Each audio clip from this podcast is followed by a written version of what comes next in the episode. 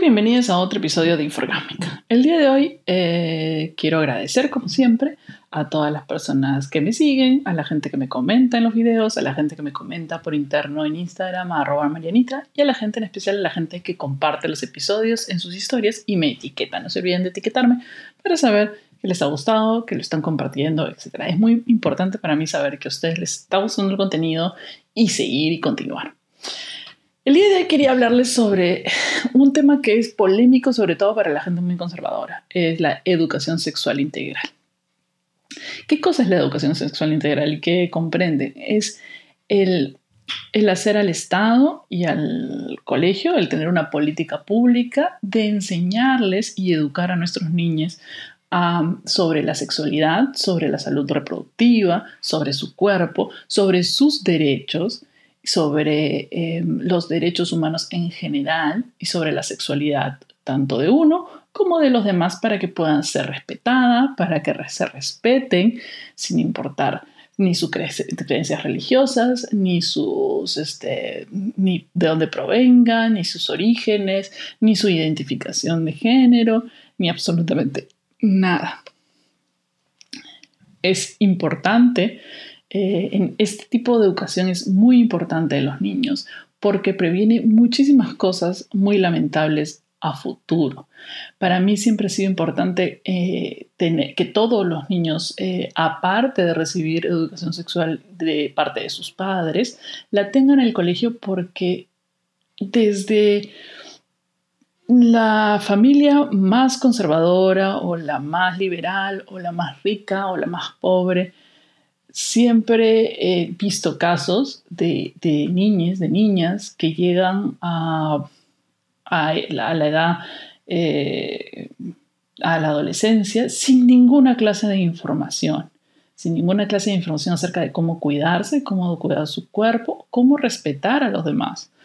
Em, entonces es muy importante que tengamos esto en mente y que dejemos de lado otro tipo de creencias que pueden ser válidas para muchos, pero que no deben ser, deben ser para políticas públicas. La salud es una política pública, la religión no es una política pública, lamentablemente.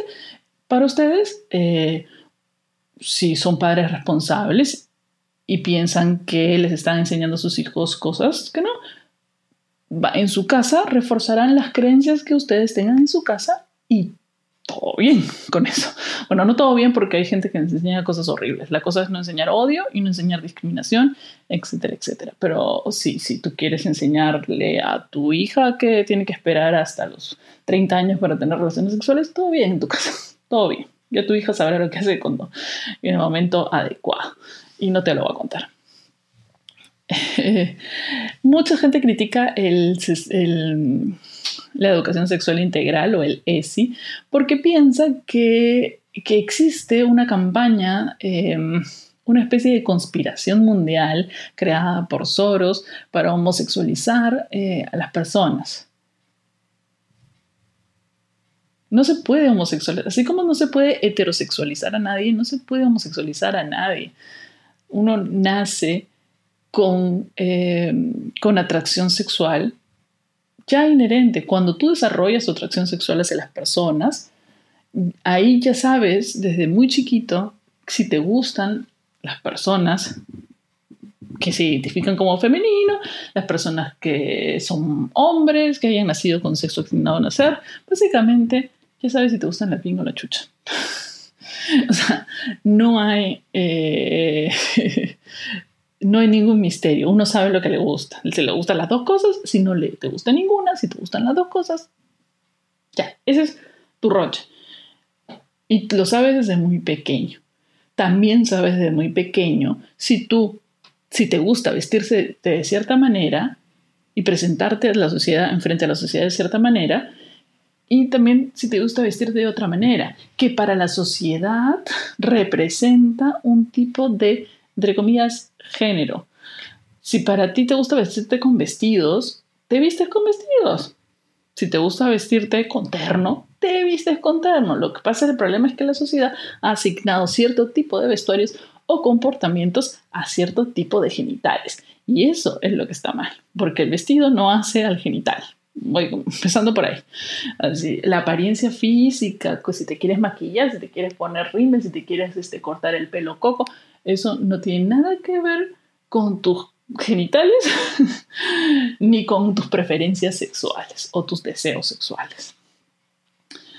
Entonces se ha creado toda esta mentira alrededor de eso, pensando que el profesor le va a decir al niño que está bien vestirse como, bueno, le va a decir que está bien vestirse como le dé la gana. Y eso está bien, pero no lo va a obligar, le va a dar la posibilidad. Si tienes tanto miedo de que tu hijo tenga esa posibilidad, es porque hay algo mal en ti. Si tu hijo tiene la posibilidad de vestirse como le da la gana, si quiere ponerse un florero en la cabeza, tiene que dejarle poner un florero en la cabeza. Si va a agredir a otras personas, no, ahí sí tienes que enseñarle cómo comportarse. La educación sexual integral también ayuda a que muchos niños que viven en familias que son racistas, homofóbicas, machistas, tengan otro concepto de la sociedad y puedan eventualmente erradicar esas ideas de odio, esas ideas que provienen del sitio donde viven, de donde han nacido, de la familia y qué sé yo, y que las erradiquen para poder ser personas que puedan convivir en una sociedad dando amor, siendo respetuosos, respetando los derechos. Otra cosa importante de la educación sexual integral es que les enseña a los niños y a las niñas acerca de su cuerpo y que su cuerpo es suyo y nadie puede estar tocándolo. No pueden negar que eso es importantísimo. Es importantísimo que las niñas y los niños y las niñas sepan que nadie, nadie, ni el familiar más cercano, ni tu mamá, ni tu papá, pueden estar haciendo cosas con tu cuerpo que te están haciendo sentir incómodo. Que cuando a ti algo con respecto a tu cuerpo te está haciendo sentir incómodo o una persona, sea tu amiguito, tu amiguita, el profesor, el, el tío, el primo, te está haciendo sentir incómodo, incómoda, tienen que denunciarlo. Entonces es importante porque estamos, vivimos en, en el Perú, es un país con un alto índice de adolescentes embarazadas y no porque todas las adolescentes hayan decidido salir embarazadas. La mayoría de ellas han sido productos de violaciones, productos de violaciones de compañeros, de profesores, de parientes. Entonces, ¿cómo un grupo está pidiendo que la educación sexual sea llevado por la familia cuando las niñas y niños son víctimas dentro de sus mismas familias de abuso sexual? Cuando un día una madre o un padre pueden traer a su pareja, a su parejo, y esa persona abusar de la niña porque le han dicho tienes que confiar en tus padres, en tus parientes, en tus adultos que te cuidan, que te quieren, no sé qué. Y, este, y nosotros, nuestra familia es la, o sea, la, que, la que cuidas tu cuerpo y tu sexualidad y tu base. Y, y esta persona está abusando de ella porque no sabe que hacer eso está mal, porque no sabe que tocar eso está mal, porque no sabe qué sentir, porque no sabe qué cosas son lo que tiene entre las piernas, no tiene idea, porque nadie se lo ha enseñado porque las personas muy religiosas piensan que no se debe decir que mientras más silencio haya es mejor porque si le digo que existe el clítoris se va a ir a tirar a alguien. No, así no funciona, así no funciona. La libertad es para enseñar responsabilidad, para que ellas mismas o ellos mismos tomen responsabilidad sobre su cuerpo, sobre sus deseos, sobre sus intenciones. Y si no le explicas cómo nace un niño, pues mañana va a salir embarazada. Si no le explicas cómo funciona su cuerpo, igual va a ir a tirar, o igual va a ser, o, está muy vulnerable a tener una violación. Los chicos y chicas de adolescentes son muy influenciables por sus compañeros. Entonces, si un profesor, que es el que los ve la mayor parte del día, si un maestro, si, una entidad pública, si alguien que, los, que está con ellos más tiempo que que lo que están con sus padres no se encarga de protegerlos, de enseñarles y de educarlos, ¿quién más lo va a hacer? Los papás trabajan todo el día la mayor parte de veces. Es muy difícil eventualmente sentarse con un hijo a explicarle muchas cosas que ya no quieren escuchar. Prefieren escuchar, prefieren que el amigo les enseñe la porno a escuchar a tu papá que es un cucufato y que te va a decir que te aguantes. Hay que ser sinceros, nadie se aguanta ni tú mismo te aguantaste. Así que, o sea, no, no van a pretender, o sea, no podemos pretender que personas que, cuyos, cuyas mentes aún no están completamente formadas tomen las mejores, uno, las mejores decisiones. Dos, si no tienen un sistema de apoyo en su casa o en el colegio o les han enseñado, no van a poder eh, eh, denunciar cuando tengan que denunciar, no van a poder acudir en ayuda cuando tengan alguna duda al respecto de eso. Y si no reforzamos que todas las personas se pueden ser como quieran, eventualmente pueden disfrutar de su sexualidad como quieran, pueden, pues, este, si no contrarrestamos las ideas de homofobia o transfobia en nuestra sociedad, los crímenes de odio aumentan. Porque es esa la edad.